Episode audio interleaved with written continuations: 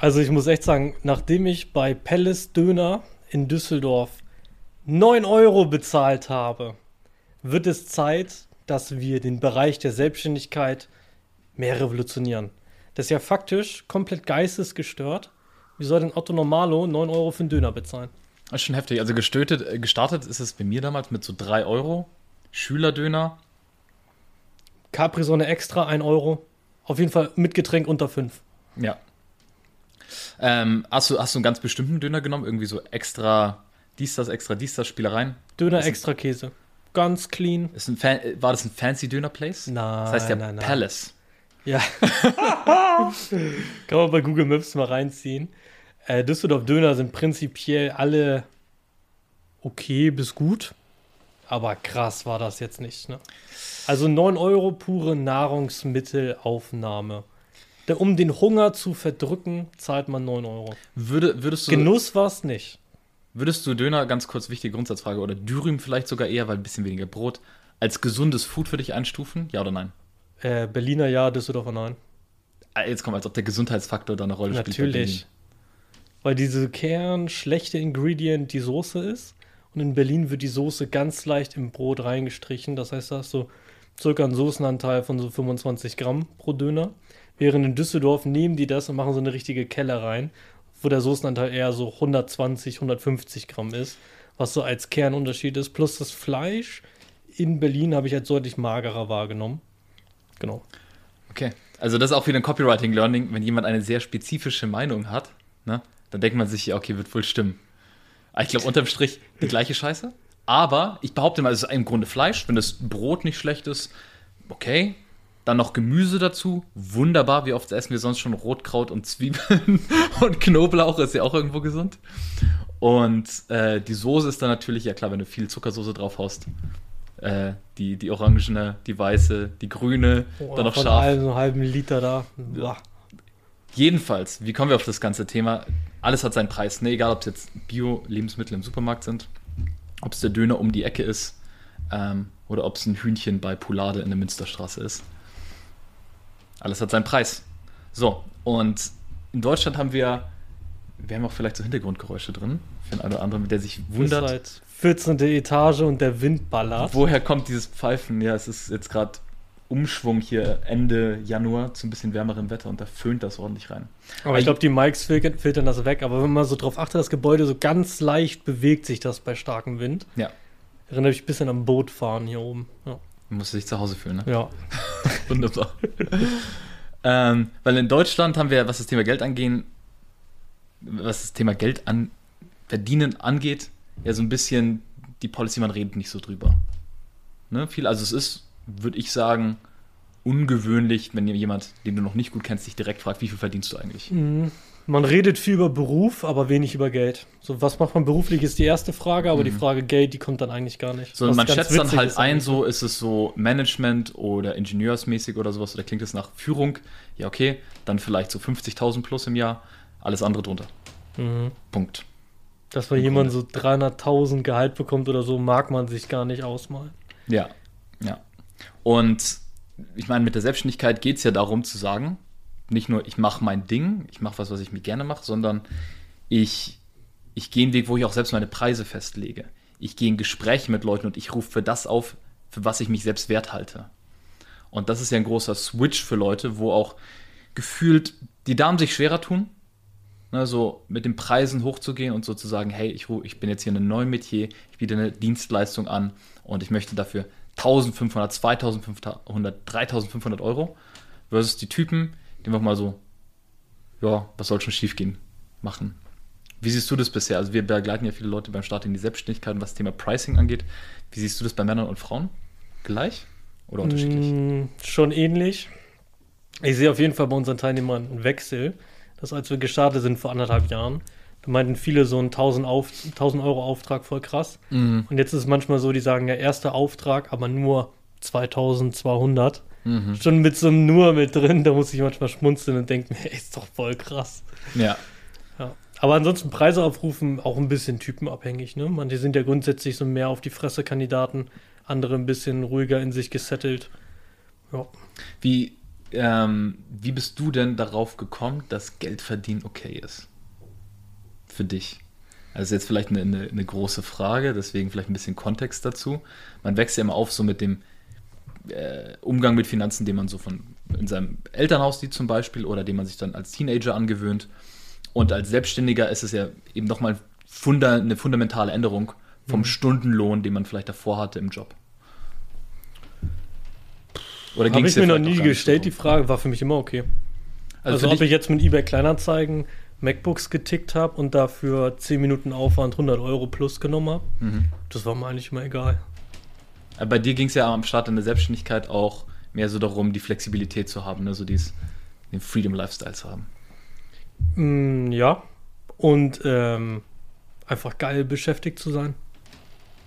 Aber so jetzt krass, irgendwelche geldheftigen Erkenntnisse gab es bei mir da jetzt eigentlich nicht.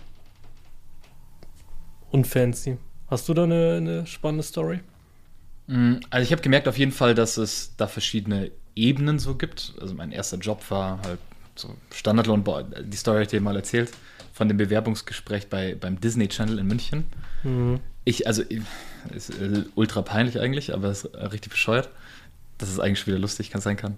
Äh, ich war, es war sechs Monate nach meinem Abitur. Ich war gerade vom Vollzeit-Kampfsporttraining in Thailand zurückgekommen und habe dann halt ein halbes Jahr mal so einen normalen Job gearbeitet in München.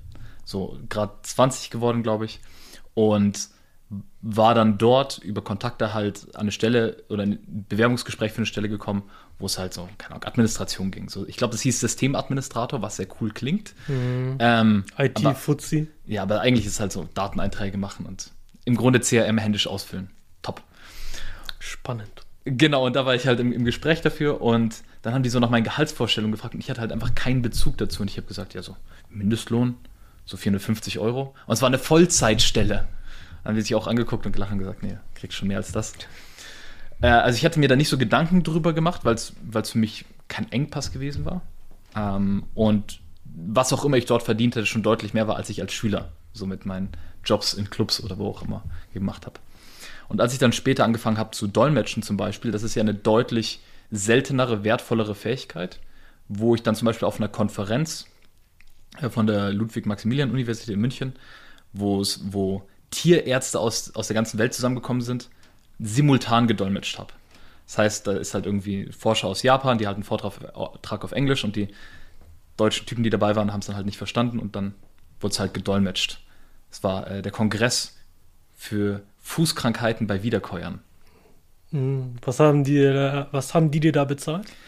800 Euro pro Tag. Boah, finanziell Jump. ausgesorgt. Guter Direkt Jump, ne? durchrechnen, was ist, wenn ich das jeden Tag im Monat yes. mache. Boah. 800 Euro pro Tag und dann drei Tage, das war ein dreitägiger Auftrag. 2,4? Als erster Auftrag so parallel zum Studium. Mhm, das, war, das, war, das war sehr fett. Aber ähm, was man da halt auch sehen muss, das war nicht nur die, die drei Tage halt Aufwand und dafür 800 Euro, sondern ähm, ich habe es mit einer Kommilitonin damals gemacht. Also haben, mhm. man wechselt sich da ab, weil man durchbrennt, wenn du das eine Stunde lang im Stück machen würdest. Ähm, und pro Tag 800, also 2,4 für die drei Tage? Genau, okay, pro Person. krass. Krass. Und äh, wir haben uns aber auch monatelang darauf vorbereitet. Also wir hatten halt so 60 Vorträge, wo wir halt die Fachbegriffe zu kennen mussten. Und dann, was weiß ich, was auch immer Fußpilz bei einer Kuh auf Englisch heißt, muss ich dann halt wissen, alles vergessen. Ja, ähm, rein ins eine Ohr, raus aus dem anderen. Aber jedenfalls habe ich schon gemerkt, wow, es gibt Sphären für dieses Spiel von, von Verdienst. Ich habe natürlich auch gemerkt, so, ey, alles, was ich oder vieles von dem, was ich so will und beim Leben in der Stadt brauche, sei es jetzt meine Mitgliedschaft im, beim Kampfsportstudio oder sei es mit einem Busfahren und einem Monatsticket oder sei es am Wochenende mal in einem Club oder in einer Bar ein Bier holen oder ein Cocktail oder sowas und nicht billig vorglühen draußen, so, das kostet halt alles Geld. Mhm. So. Und ähm, da habe ich dann gemerkt, da geht mehr. Und ich glaube, das hat mich auch so in die selbstständige Richtung und in die Unternehmerrichtung gebracht, weil ich so mich gefragt habe, okay, wenn das schon geht, was ist, wenn man zum Beispiel Dolmetscher vermittelt oder sowas? Und habe dann halt angefangen, dort Kontakte zu knüpfen, das mit Leuten zu besprechen. Letztlich eine andere Sache gemacht. Aber das war so ein Knackpunkt für mich. Ich weiß, als ich im Konzern gearbeitet habe, da kann man ja googeln im Geschäftsbericht, was verdient der Vorstand. Und da waren in dem ganzen Unternehmen so 22.000 Mitarbeiter, drei Leute im Vorstand. 22.000 Mitarbeiter. Ja, lässig. Man kennt sich, man kennt sich untereinander. Und die drei Vorstände haben jeweils Gehälter bekommen. Also der Top-Obervorstand etwa dreieinhalb Millionen im Jahr. Die anderen beiden so anderthalb Mio im Jahr. Ich weiß, als ich das gesehen habe, ich habe so durchgerechnet. Tipp, tipp, tipp, tipp, tipp, tipp. Wie können die denn 10.000 am Tag verdienen? Ja. Was müssen die denn machen den ganzen Tag? Und dann guckt man so auf den Firmenparkplatz. Hä, warum haben die schon wieder eine neue S-Klasse? Wie kann das denn sein? Das heißt, diese riesige Diskrepanz von Otto Normal-Mitarbeiter zu den drei Partybrüdern, partout nicht gecheckt. Wie können die, wie kann einer ein Gehalt von drei Millionen bekommen? Ist ja faktisch, keine Ahnung, da kriegt er noch eine Wohnung dazu und noch Aktienoptionen und die Reisen dazu und was weiß ich. Der kann auch noch Familienmitglieder mit rein sneaken und what, die haben ja noch ein irre Incentive-Pakete dazu. Ich mit, Digga, das will ich auch. Und dann ist halt so ein bisschen dieses rationale Rechnen. Okay, wir haben 22.000 Leute. Hm, Ich bin schon engagiert, bin schon, bin schon gut. Aber wie hoch ist die Wahrscheinlichkeit, dass ich so einen Job krieg? Mhm, 3 durch 22.000 mal 100 sind 0,005 Prozent oder so. okay, scheiße, ich glaube, das wird nichts hier. Mhm. Das dann nochmal so rational zu betrachten, weil diese Mhm. Vorstandsjobs, auch ein Daimler oder so, Daimler hat 80.000 Mitarbeiter, da verdient der Oberboss dann, lass es 10 Millionen im Jahr sein oder so. Aber diese Wahrscheinlichkeit, das im normalen Job hinzubekommen, ist so niedrig. Plus, die sind halt alle alt. Also da ist keiner mit Mitte 20 im Vorstand oder so. Mhm. Wenn du da Anfang 40 bist, bist du da sehr jung. Also eher rückt man da mit 50 plus rein. Dachte ich mir, nö, kein Bock mehr. Also diese Erkenntnis, auf diesem Weg dorthin kommen, wird nicht gehen.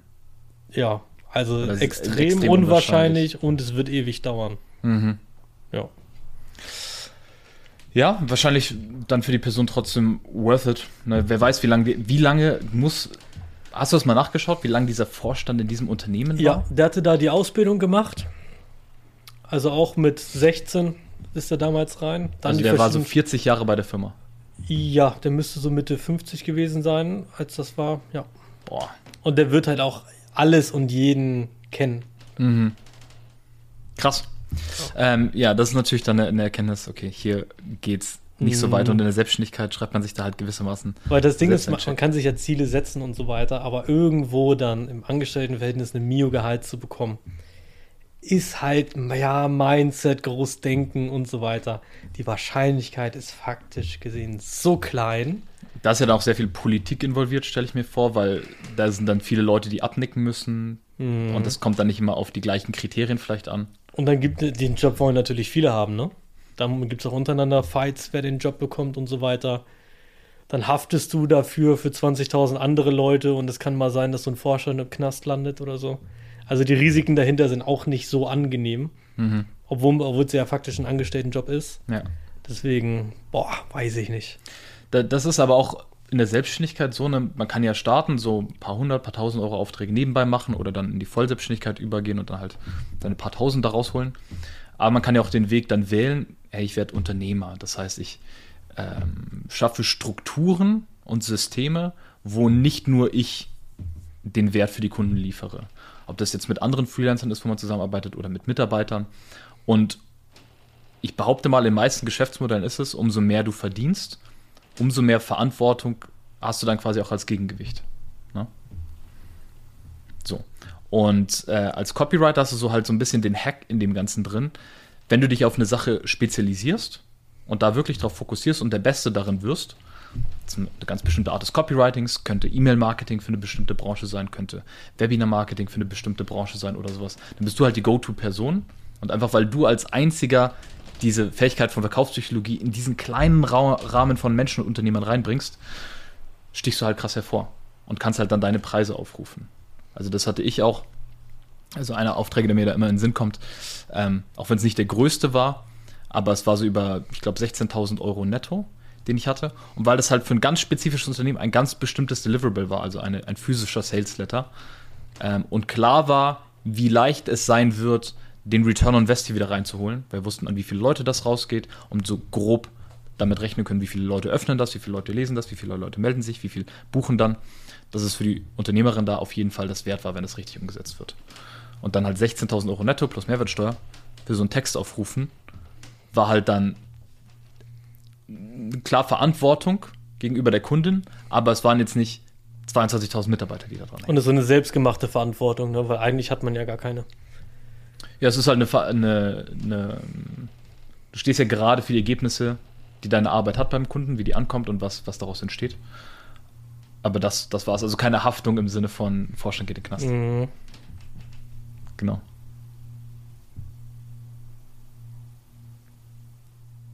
Kommt da noch was zu? Wir Nein. wollen wissen, wie das ausgegangen ist. Die Situation mit der Kundin? Ja. Ähm, der, ja, der Sales Center hat circa zwei Nachmittage Aufwand gebraucht. Ähm, die Kampagne ist aber nur langsam ins Laufen gekommen. Wir haben dann letztlich noch ein paar andere Projekte zusammen gemacht. Genau. Also es war nicht so spektakulär. Spektakulär waren eher so die Beteiligungsprojekte. Mit so einem Webinar, dass man dann halt für eine Person schreibt, was dann jahrelang läuft mhm. und dann nebenbei Beteiligung einspielt. Ja, krass so zu sehen für DIN A4-Seite 16.000, was da irgendwo möglich ist und auch das ist ja noch ein Anfang. Man könnte wahrscheinlich auch für einen Copywriting-Auftrag 100.000 Euro aufrufen, wenn es dann genug Leute geht, wenn es dann genug Empfänger geht und so weiter wo der Aufwand dahinter, das zu erstellen, ja letztendlich der gleiche ist. Mhm. Ob man jetzt 100.000 dafür nimmt oder 3.000, klar, ein bisschen mehr steckt man da rein, aber letztendlich ist ja das, der Aufwand vom, vom Deliverable der gleiche.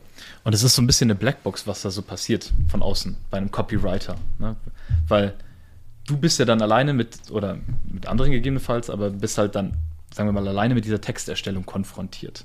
Und dann hast du so die Recherche, die du machst zum Markt und zum Kunden, wo du dann halt neue Verknüpfungen findest. Ne, vielleicht hast du irgendwie Vorlagen und so weiter oder Beispiele aus anderen äh, Branchen Unternehmen, die du so zu Rate ziehen kannst. Aber trotzdem musst du dir ja dann, also ist es dann an dir, diese Story zu finden, die sehr viel wert ist. So diese einzigartige Idee. Und das ist ja das Verrückte so am Copywriting. So ein Satz kann unglaublich wertvoll sein. Zum Beispiel bei uns war ja dann eine Headline, wir haben die mal geändert, auf ist es unmoralisch, 1000 Euro an einem Nachmittag zu verdienen. So, und da muss man erstmal drauf kommen. Das ist ja jetzt nicht eine Sache, die jeder in seiner Headline drin hat. Es ist unmoralisch, dies und das zu machen. Wohingegen, wie du ABC in XY Tagen bekommst, so ziemlich jeder macht. So, und das ist halt dann eine Sache, die viel Unterschied bei uns gemacht hat. Und das finde ich auch so ein bisschen das Magische am Copywriting. Nice. Was können wir denn jetzt so abschließend einem Copywriter mitgeben? Werd besser in dem, was du tust. Trau dich, äh, Preise aufzurufen. Werd dann gut genug durch den Druck, den du in dem Liefern hast, dass du besser wirst. Und werd dann leichter, schneller, mehr wert. Und guck mal in so einem Geschäftsbericht, was so ein Vorstand verdient. Das ist echt verrückt eigentlich. Das war ein Tipp, den du einem unserer Kunden gegeben hast, der äh, sich schüchtern gegenüber seinen Kunden gefühlt hat, also seinen Firmenkunden gefühlt hat. Mhm. Ähm, weil er dachte, okay, seine Preise seien zu hoch. Aber du kannst ja dann bei GmbHs zum Beispiel den, bei North Data den GmbH-Namen eingeben und dann sehen, wie viel Umsatz machen die, wie viel Gewinn haben die, mhm. wie viel Cash-Bestände haben die zum Beispiel. Vielleicht jetzt nicht up to date, wie sieht dein Kontostand aus, aber gibt es so eine grobe Richtung. Bei bundesanzeiger.de sieht man die top aktuellen Daten. Mhm. Also auch mit äh, Geschäftsführervergütung äh, sieht man da auch. So, und dann da mal reingucken und merken, warte mal, da fließt ja eine ganz schön Menge ja. Geld. Mein Budget, was ich aufrufen möchte, ist vielleicht ein kleiner, vielleicht auch ein relevanter Bruchteil davon, der denen letztlich hilft, mehr Kohle daraus zu machen. Das ist ja eine, eine Hebelwirkung, die umso größer das Unternehmen ist, umso größer ausschlägt. Und das gibt, glaube ich, dann nochmal Ruhe da drin, äh, so Zahlen zu nennen und Preise aufzurufen. Nice. Gut, dann war es das erstmal wenn du dich mit Copywriting näher beschäftigen möchtest, findest du einen Link hier drunter irgendwo oder unter copywritingmba.de. Yes. Peace. Ciao.